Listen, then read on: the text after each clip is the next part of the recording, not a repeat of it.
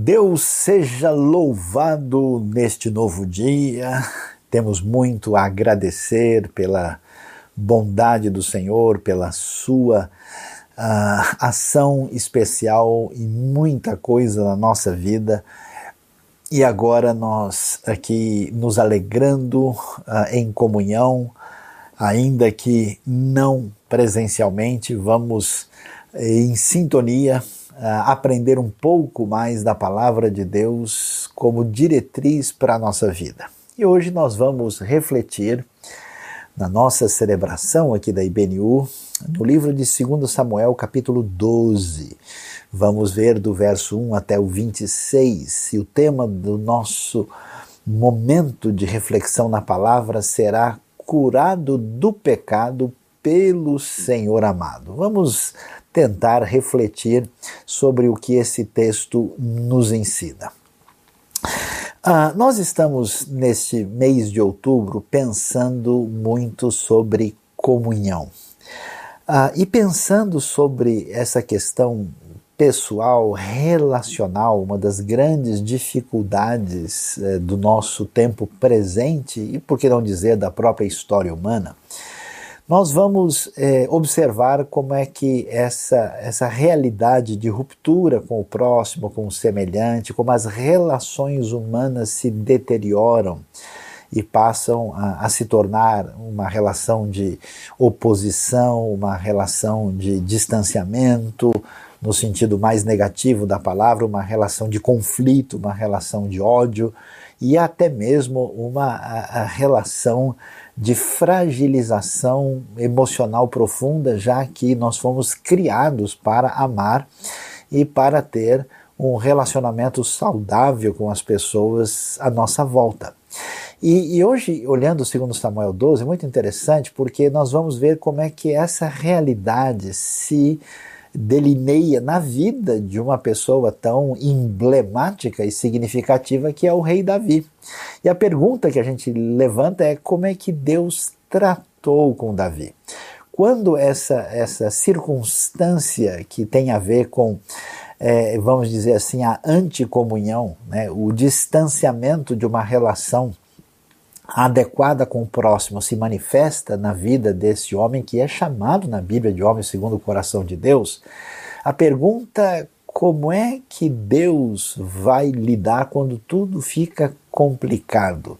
Como é que o pecado deve ser tratado e como é que o, o, o servo de Deus pode ser curado? E olhando para isso, vamos aqui observar o, o segundo livro de Samuel. É tão interessante quando você estuda a Bíblia e presta atenção assim em certos detalhes, você vai, vai observar que a, a, a narrativa, por exemplo, de 2 Samuel, ela tem um foco muito interessante. Você começa a ler né, e você vai é, ver essa transição que vai acontecer, né, que a gente saiu da época dos juízes, aí você tem o reinado de Saul, Saul vai perdendo o seu caminho, e quando a gente está lendo 1 Samuel, você vai vendo como é que Saul vai perdendo a sua posição, vai sendo fragilizado na sua relação com Deus e com o próprio povo, e Davi aparece com destaque né, em 2 Samuel, já que esses dois livros, inclusive, eles ecoam muito do tipo de enfoque teológico que você encontra em Deuteronômio, em Josué, em Juízes, né? Há uma espécie de, de sintonia uh, teológico-literária aí para a gente falar um pouquinho mais complicado, mas para ver como os livros são assim parecidos. Quando a gente vê 2 Samuel, a gente vai ver o seguinte: são 24 capítulos. A primeira parte vai até o capítulo 10, quando você vê as grandes vitórias do rei Davi o seu sucesso espiritual, o seu sucesso ah, enquanto rei de Israel, político, o seu sucesso militar, as conquistas de Davi. Quando você chega lá no ápice, na ponta, de repente, o capítulo 11 vai mostrar a fragilização de Davi aparece aí o seu pecado, né? nós vamos ver como é que o texto descreve isso, e, e, e vamos dizer assim, é, é, nós temos como se fosse um ponto literário central no livro. né? É aquilo que aparece no capítulo 11 e 12. Né? E aí essa, essa queda de Davi, a sua fragilização moral e espiritual vai ter os seus desdobramentos com as suas consequências que a gente vai ver tanto na, na casa de Davi, como também no reino uh, de Israel como um todo, com todos os desdobramentos, e finalmente você tem o desfecho, mas é interessante, o centro do livro está exatamente aí focado no texto que a gente vai prestar atenção, o que mostra para nós ah, como ah, literariamente esse texto tem, vamos dizer, uma posição central para chamar a atenção do que precisa ser aprendido. O que, que a gente vai ver? Antes de entrar no texto propriamente dito, Uh, nós vamos aqui perceber que e, há um relato sobre o pecado de Davi, né, no tempo em que os reis saíam para a guerra, né, geralmente na, na, como era chamado na época da primavera do hemisfério norte. Uh, Davi ficou em casa, né, na, na, na cidade de Davi, na Jerusalém mais antiga, e de repente ele contempla uma mulher à distância que era casada com um estrangeiro, né? Um, uma espécie de, eh, vamos dizer, mercenário que eh, estava atuando como soldado no exército de Israel. Ele era hitita.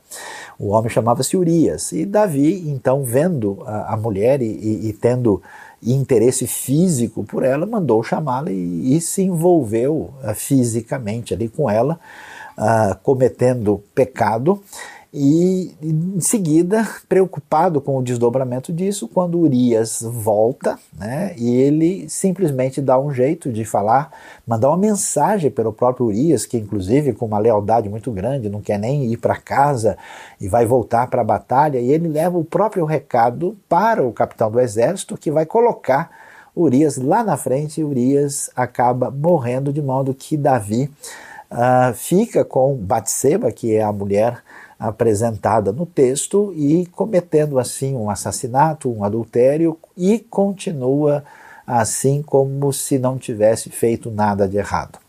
Uh, o que, que a gente vai perceber nesse cenário? Que o pecado de Davi se manifesta em função das circunstâncias que definem o tipo de relacionamento que nós temos com as outras pessoas. Quer ver? Dá uma olhadinha só nisso. Você pode ver aqui a glória de Davi, o poder que ele alcançou. Davi veio de uma família simples, o pai dele era pastor na região ali de Belém, ele cuidava das ovelhas com o pai. E de repente, eh, Davi vai descobrir a mão graciosa de Deus na sua vida, que vai encaminhá-lo para a corte do rei Saul. E ali ele vai crescendo, ele vai enfrentar o famoso gigante Golias e de repente assim a fama, o poder, a glória se deslumbram diante de Davi. E nesse processo de ascensão, ele vai chegar realmente à condição de ter um poder que jamais poderia se imaginar. E vamos assim entender também o cenário nessa época. Davi é tão vitorioso que ele conquista tudo que havia em volta da terra de Israel. Então você imagina alguém que veio de uma condição assim simples, de repente, né? A pessoa, vamos dizer, começa tudo dá muito certo na sua vida. Então Davi chega lá num ponto em que as coisas começam a se complicar dentro do seu coração. E aqui nós temos algo muito interessante para prestar atenção na nossa vida. É como é que a gente lida com os momentos abençoados que Deus nos dá. Muita gente eu tenho visto prospera na vida, ou se desenvolve bem academicamente, ou tem uma série de desdobramentos favoráveis e aí a pessoa tende a chamar a glória para si mesmo e começa a ter um relacionamento meio distorcido com as outras pessoas, né? Porque as pessoas começam a deixar de ser pessoas. Elas não são mais gente com quem a gente tem comunhão, são pessoas que a gente usa para o nosso próprio interesse particular, sem qualquer contato que envolva sinceridade e humanidade. Então você vê é, é que eu, eu fico muito preocupado com, quando eu vejo certas pessoas achando, por exemplo, que aquilo que a gente faz contra as outras pessoas é, é um problema menor, é pequeno, né? Aquela ideia de 1 João que aquele que não ama o seu irmão a quem viu não pode amar a Deus e que não viu, parece não fazer muito sentido. Então a pessoa acha, por exemplo, que é algo muito grave se ela fez uma coisa contra Deus ou ela praticou alguma coisa como uma idolatria ou alguma coisa envolvendo, sei lá, uma feitiçaria macabra.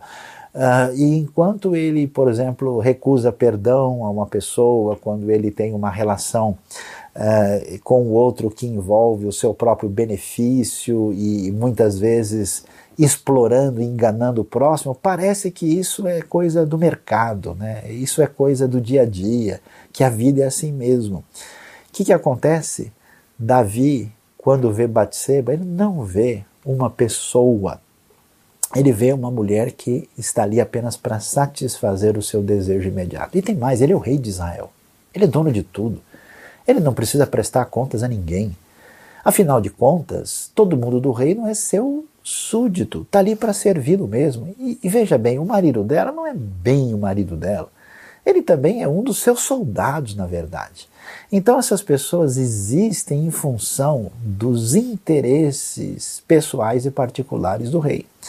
Então veja que o pecado de Davi começa numa relação que envolve uma ruptura do que significa comunhão e relacionamento adequado com outra pessoa. O próximo é apenas objeto.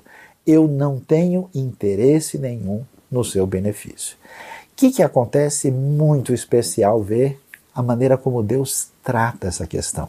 Alguém que se encantou com o poder, que se encantou com o caminho de bênção que recebeu, que achou que realmente é o rei e por isso faz o que bem entende. Né? Ah, pessoas que ocupam posições políticas ou posições de poder, posição de domínio financeiro, é tão interessante como algumas pessoas são meio que transformados no seu relacionamento humano em função da suposta posição de valor que passam a ocupar. É tão impressionante ver que Deus, na sua bondade, no seu poder e sua soberania, toma a dianteira na direção de lidar com Davi. E como é que Deus vai fazer isso? Vamos lá, vamos falar sério aqui. Diante de um cenário desse, eu esperaria o quê? Que a ira do Senhor se acendeu contra Davi, então enviou ele um raio do céu e Davi partiu ao meio, metade para Urias, metade para Batseba. Não, não é isso que acontece.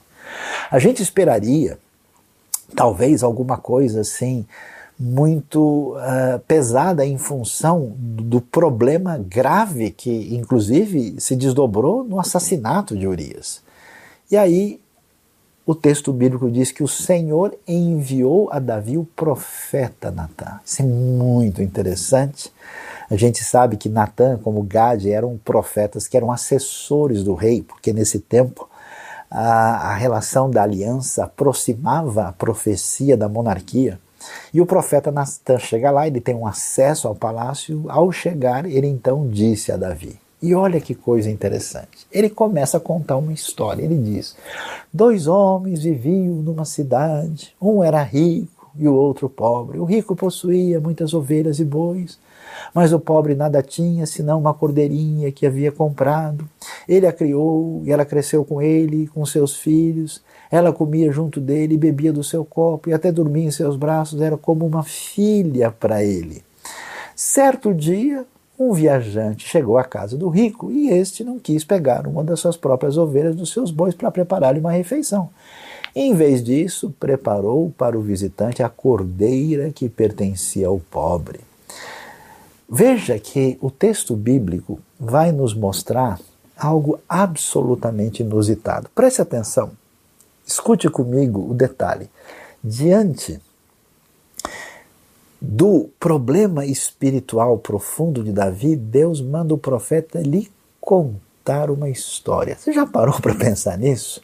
Quer dizer, é uma espécie de cura pela literatura, é, é uma espécie de abordagem diferenciada e que a gente talvez não, não tenha prestado atenção suficientemente a isso, quantas vezes na Bíblia histórias são contadas. Jesus mesmo, quem é Jesus? É um mestre de contar histórias, é um contador de histórias.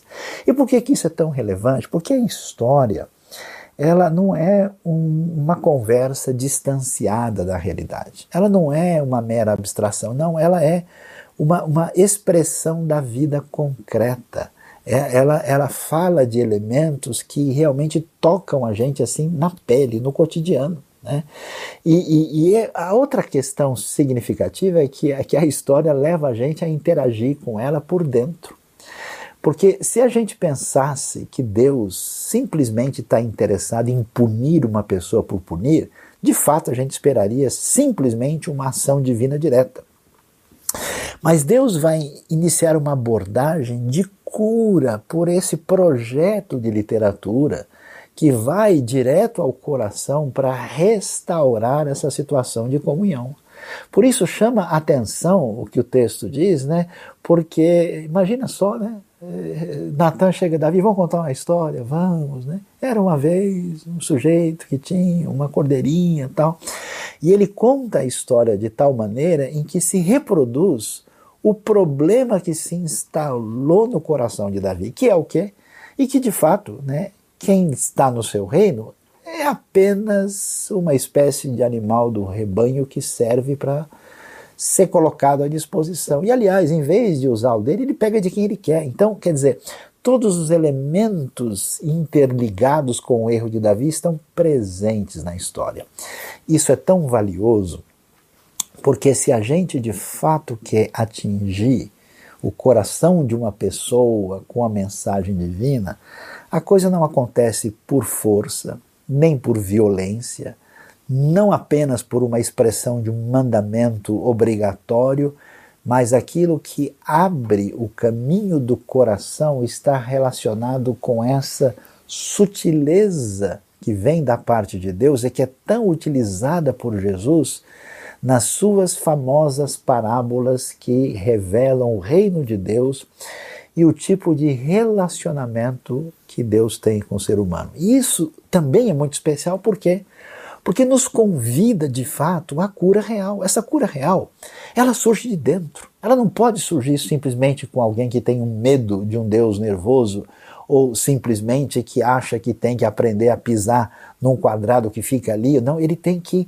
pensar direito, ele tem que interagir com isso, ele tem que ser sujeito presente nessa situação de restauração do seu coração.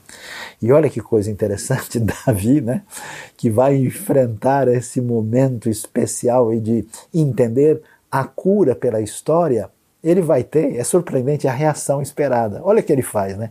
Quando Davi contou a história, nem caiu a ficha, nem entrou a carapuça. Então Davi encheu-se de ira contra o homem e disse a Natã: A gente esperaria que o Senhor teria se enchido de ira e teria repreendido a Davi. Não, Deus manda o profeta contador de história e Davi ouve a história e a sua ira se manifesta. E aí ele vem com uma linguagem altamente religiosa, que é interessante essa neurose religiosa que surge de um coração culpado que desconhece a graça e o poder de Deus. Olha que ele diz: Juro pelo nome do Senhor que o homem que fez isso merece a morte. Deverá pagar quatro vezes o preço da cordeira, porquanto agiu sem misericórdia. O Senhor Davi, o rei da teologia, ele vai lembrar do que a lei diz, né? que se alguém roubou tem que pagar quatro vezes mais. Isso está de fato escrito na lei. Ele usa a linguagem mais religiosa e aí a gente descobre como tanta gente de ambiente religioso tem uma postura dura, tem um coração sem misericórdia, tem uma reação assim pesada porque no fundo alguma coisa não está legal como não estava na vida do nosso querido rei Davi. Essa reação, ela, ela é sintomática. Ela revela uma condição problemática do coração de alguém que na sua trajetória rompeu de alguma forma com Deus e com o próximo e, portanto, o que existe é um espírito de juízo pesado, não fundamentado, que emerge de um coração culpado.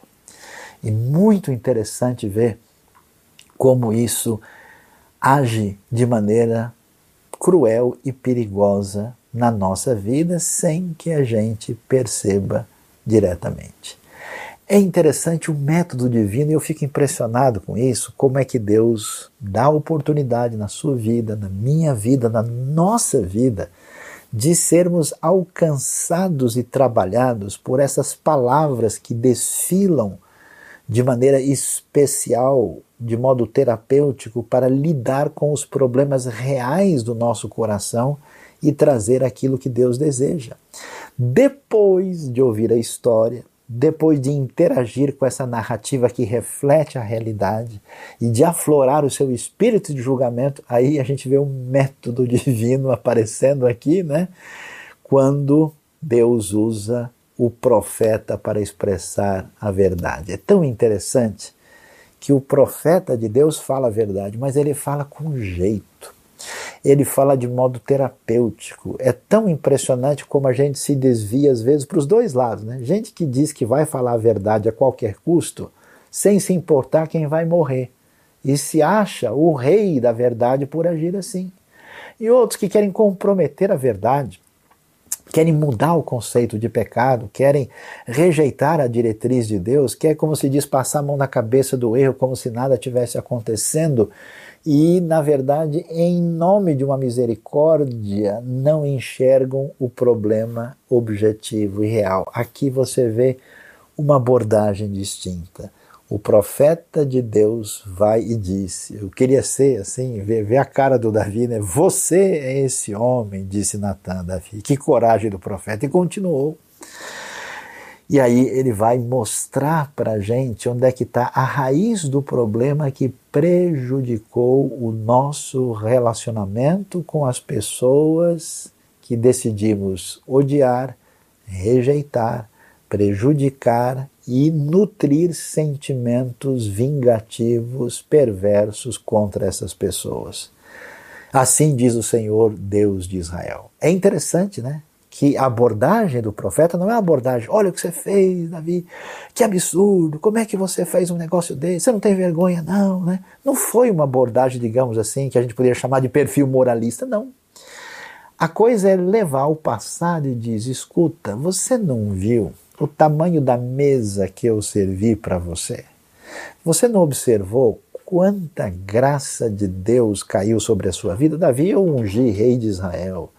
Eu livrei das mãos de Saul. Eu lhe dei a casa, as mulheres do seu senhor, dele a nação de Israel e Judá. E se tudo isso não fosse suficiente, eu lhe teria dado mais ainda. E olha lá, porque você desprezou a palavra do Senhor, fazendo o que ele reprova. Você percebe? O foco da coisa está em dois elementos: a falta de gratidão por aquilo que a gente recebeu. Pessoas más, perversas, vingativas, que agem contra os outros, não enxergam o tamanho de bênção que Deus tem dado na sua vida. Pessoas cruéis, sem misericórdia, elas acham que são o que são, que têm o que têm, porque são dignas disso, porque ganharam isso, porque merecem isso. Em vez de contemplar os caminhos bondosos e graciosos de Deus na sua vida e mostrar alguma gratidão.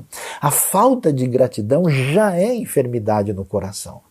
E é interessante que a outra questão, quando a gente se enche da gente mesmo, a gente não precisa escutar mais nada. Desprezou a palavra do Senhor. Meu querido irmão, minha querida irmã, como é que tem sido o seu relacionamento de, de receber a palavra divina? Percebe como Deus gasta tempo com a gente contando história?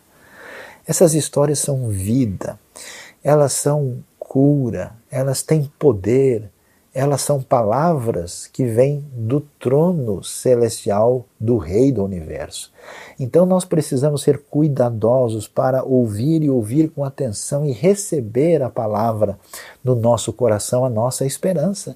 Davi, qual é o seu problema? Você deixou de escutar Deus. Aí sim, vem o desdobramento, porque a gente olha só a cena final, né? Só queremos saber, né, no final do filme, quem é que o assassino. Ok, você matou Urias, o Itita, com a espada dos Amonitas e ficou com a mulher dele. Quer dizer, você tomou a única cordeira do seu soldado fiel e ainda condenou à morte. Por isso a espada nunca se afastará de sua família, pois você me desprezou e tomou a mulher de Urias o Itita para ser sua mulher. O que, que acontece? Deus vai permitir, isso é um negócio que não é fácil da gente saber. Deus vai permitir que Davi venha enfrentar um processo que parece meramente juízo da parte de Deus, mas na verdade é um caminho uh, que o nosso coração jamais está à procura, mas é o caminho de uma dor que cura. Por isso a gente vai ver como, mesmo nos Salmos, você tem expressões assim profundas, como o Salmo 32, Salmo 51, que refletem essa caminhada espiritual de Davi de erro e de arrependimento e de perdão e de restauração. Deus não nos poupa de sofrer consequências do nosso desprezo à Sua palavra, da nossa ingratidão e do nosso caminho de ruptura e que revela problema no nosso coração. Então, Davi vai ser entregue a uma vida que vai enfrentar desdobramentos que vão atingir a sua vida. E Deus, na verdade, apesar de isso ser tão dolorido, deseja o benefício de Davi. Então Deus diz para Davi: Olha, será que é, é, assim? Você causa dor cruel total nos outros e, e, acha que isso é tão simples? Você já experimentou o resultado disso em você? Quer dizer, quando a gente se torna cruel com as outras pessoas, quando a gente não se importa com os desdobramentos, com o que vai acontecer na vida da outra pessoa, de fato a nossa insensibilidade tomou o caminho. Por isso o texto diz: Assim diz o Senhor da sua própria família: trarei desgraça sobre você, tomarei as suas mulheres diante dos seus próprios olhos, darei a outro.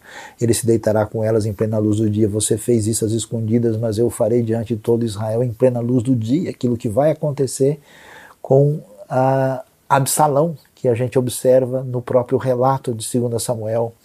E diante disso, diante do desdobramento, Davi poderia ter tido todo tipo de reação. Poderia, por exemplo, seguir o exemplo de Caim. Olha, o meu castigo, Deus, é duro demais. Né? Veja que não é fácil ser rei de Israel, eu estou debaixo de tensão muito grande. Olha, era uma época de guerra. Na verdade, a culpa foi da mulher que estava lá e, e não se cuidou direito. Eu, na hora. Ele poderia ter escapado por caminhos mais variados possíveis, diante dessa circunstância, Davi vai trilhar o caminho da confissão e do perdão. Davi disse a Natan: Pequei contra o Senhor, e ó, impressionante o texto. E Natan respondeu: O Senhor perdoou o seu pecado, você não morrerá. Entretanto, uma vez que você insultou o Senhor, o menino morrerá. Aquele, aquele é, é, relacionamento complicado vai ter desdobramento dolorido. E vemos aqui como Davi, diante da palavra do profeta, faz aquilo que a gente precisa fazer na nossa vida, que é um caminho de confissão dos nossos erros. Pare de se defender, pare de negar o problema, pare de ocultar isso não vai resolver nada. É como se você fechasse uma panela de pressão lá dentro e isso ficasse dentro de você. Um único caminho para retomar a bênção na nossa vida é humildemente confessar e pedir perdão. E é interessante porque Deus reage imediatamente, oferecendo perdão de maneira imediata é muito importante a gente não permitir que desapareça da nosso coração, da nossa interioridade, essa consciência diante do mal contra o próximo, que aliás é o grande flagelo da humanidade. Você já pegou qualquer livro de história para estudar? Não existe história. Existe história de conflitos, de guerras, de milhares de milhões de pessoas assassinadas. É impressionante como gente de muito poder nesse mundo, se você vê a trajetória da pessoa, parece uma trajetória comum e simples. De repente, essa pessoa tem poder suficiente na mão e ela tem condições de tomar decisões e a sua atitude diante do que vai acontecer com os outros é absolutamente repressora da sua consciência e apresenta uma rejeição total de um elemento ético fundamental que existe no ser humano do mal feito contra o próximo. Agora veja bem, por que, que esse texto está aqui para nós? Para mostrar que ninguém está protegido disso. O próprio rei Davi, é, a história é contada não simplesmente para mostrar que o Davi é um cara de pau, para mostrar que mesmo uma pessoa tão bem-sucedida, tão abençoada, tão sensível a Deus, tão vitoriosa, por exemplo, que se negou a, a se vingar do seu próprio inimigo que queria matá-lo, como Saul, Davi, com tantas virtudes, ele foi fragilizado e surpreendido pela sua própria maldade e pecaminosidade. Esse é o problema que reside em todos nós. Então a pergunta para a gente é como é que a gente tem trabalhado e tem permitido que essa erva daninha se desenvolva e cresça no nosso coração para traçar um caminho perigoso. E então essa consciência do que significa o prejuízo ao próximo é vital para a gente entender que esse não é o caminho e é esse o ensino que aparece aqui em 2 Samuel capítulo 12. E aí o texto vai prosseguir e vai dizer: Depois que Natan foi para casa, o Senhor fez adoecer o filho que a mulher de Urias dera a Davi, e Davi implorou a Deus em favor da criança, ele jejuou, entrando em casa, passou a noite deitado no chão. Os desdobramentos, que são dolorosos, envolvem perdas duras. E ao contrário do que muita gente ensina, não é verdade que toda e qualquer oração que a gente faz vai ser obrigatoriamente respondida de maneira afirmativa e positiva por Deus. A oração de Davi não é aceita, ela é rejeitada. Indo, indo para o verso 18 na sequência, a gente vai ver que Deus sabe de todas as coisas, essa criança está diante da sua ação soberana, a criança não sobrevive, a criança morreu. Os conselheiros de Davi ficaram com medo de dizer a ele que a criança estava morta e comentar: enquanto a criança estava viva, falamos com ele, ele não quis nos escutar. Como é que a gente vai dizer que a criança morreu? Ele poderá cometer alguma loucura. Davi, percebendo que eles estavam cochichando entre si, compreendeu que a criança estava morta e perguntou: A criança morreu? Sim, morreu. Responderam eles. O que, que a gente descobre aqui? Veja bem, o drama da vida das pessoas está relacionado exatamente com esse caminho em que a erva daninha nos encheu de orgulho e prepotência e que rompeu os nossos relacionamentos, fazendo com que a gente fosse perverso, abusivo, odioso, absolutamente numa ruptura relacional, numa reedição direta ou indireta de Caim e Abel. E por causa disso, os nossos problemas se multiplicam. Você vê que grande parte das pessoas tem dificuldades na sua vida por uma série de relacionamentos problemáticos nos quais está incluído essa situação tão difícil e ruim. Se nós tivéssemos poder na mão, quantas pessoas talvez teriam morrido pela nossa ira, pela nossa indiferença, pela nossa raiva ou qualquer coisa semelhante. Deus vai em busca de Davi, na intenção de ensinar a este homem de Deus que falhou e fracassou e a recuperá-lo. E como é que a gente lida com a vida? Nós só temos três possibilidades. Ou a gente olha para o nosso passado, e eu vejo isso no drama da vida de tantas pessoas, e olhando só para o nosso passado, ficamos numa atitude de desespero e nos entregamos a elementos negativos, uh, ficamos com nossa própria expectativa de que nós somos capazes de nos salvar. E tantas pessoas hoje vivem numa espécie de depressão sombria, refém do seu passado, porque não entende o que é perdão, o que é restauração, o que é ação redentora da parte de Deus. Outras pessoas fazem outra coisa. Elas escapam por um processo de alienação, não podem olhar para a vida, não podem refletir, não podem lembrar, então, não querendo esquecer, elas entram num processo de permanente alienação e até ruptura com a realidade. É interessante como o texto bíblico vai mostrar para a gente que o nosso relacionamento adequado com Deus e com o próximo depende de um passado perdoado. Eu fico impressionado porque Davi tem essa confiança em Deus. Uma vez que ele percebeu que aquilo que tinha sido determinado por Deus acontece, Davi se levanta do chão, ele se lava, se perfuma, troca de roupa, olha que coisa. E depois ele entrou no santuário do Senhor e o adorou. Eu não sei como é que está a sua vida. Não sei como é que está o seu coração. Não sei qual foi o tamanho da bobagem, da pisada de bola que você teve e que você não consegue dar a volta por cima. Davi não se afasta de Deus, não foge pelo caminho sem saída. Uma vez que ele entende que todos os caminhos que nos podem ser caminhos de promessa de bênção e restauração está em Deus, ele se volta para Deus, ele vai atrás do Senhor e o adora. E voltando ao palácio, agora pede que prepare refeição e come, ele começa um caminho de dar volta, volta por cima. E é isso que Deus quer para você que está sentindo essa pressão dentro do seu coração e os seus conselheiros não entendem. Escuta, o que está acontecendo com o senhor? A criança estava viva, o senhor estava jejuando, chorando, agora ela está morta, mas o senhor está levantando e comendo? Ele respondeu: Enquanto a criança estava viva, eu jejuei, chorei, eu pensava, quem sabe, talvez o senhor tenha misericórdia de mim e deixe a criança viva. Mas agora que ela morreu, por que deveria jejuar? Eu porque trazê-la, poderia eu trazê-la de volta à vida, eu irei até ela, mas ela não voltará para mim.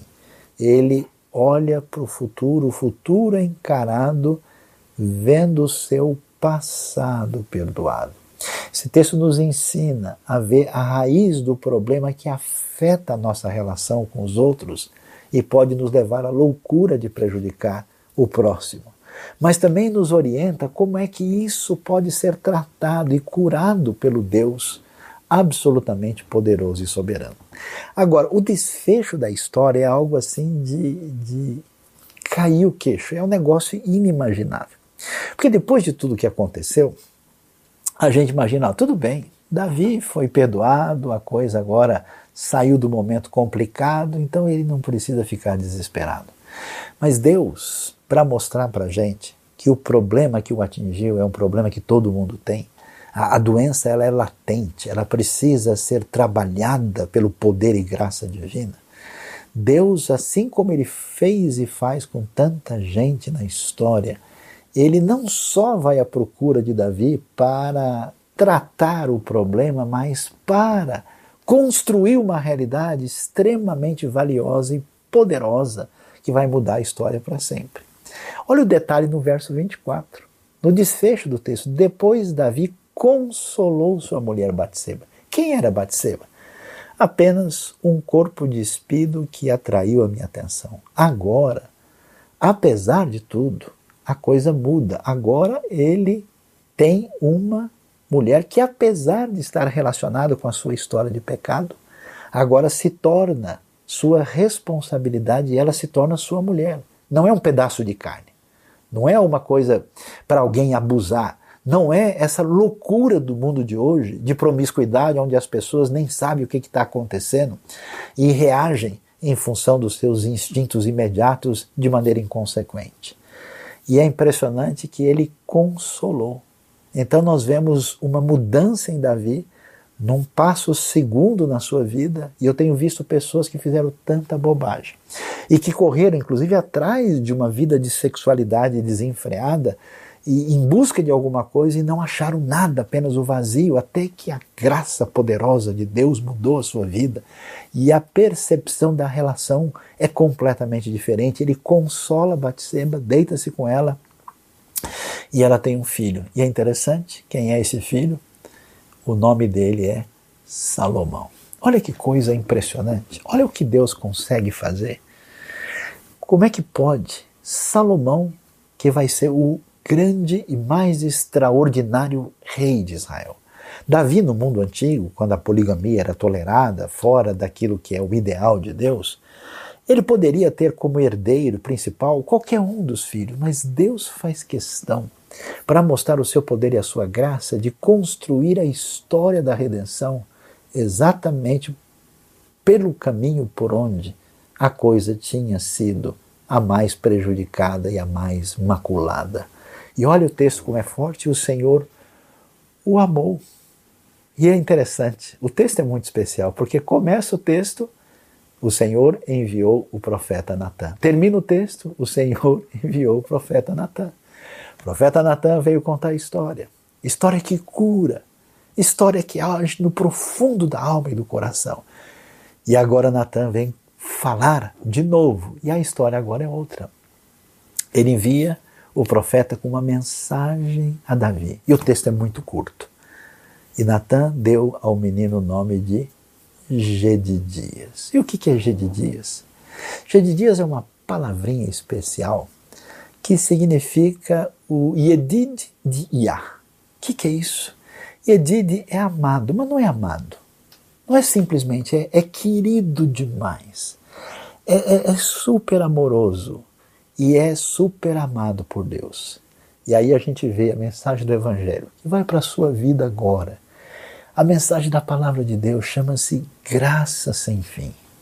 Chama-se amor supremo, amor incondicional. Deus está em busca do seu coração. Deus quer lhe trazer cura. Deus quer restaurar você. Mesmo diante de tanta dor, sofrimento que você não entende, os caminhos do Senhor nos levam a um desfecho de restauração que muda nossa relação com o Senhor e com as outras pessoas. Quando Deus nos trata com esse amor inexplicável, a nossa relação com o outro nunca mais será de objeto, nunca mais será de exploração, será em sintonia com esse amor supremo com esse amor do Senhor que transforma a nossa vida mesmo diante de um certo momento de dor. Deus abençoe a nossa vida e abençoe o nosso coração nesse dia tão especial.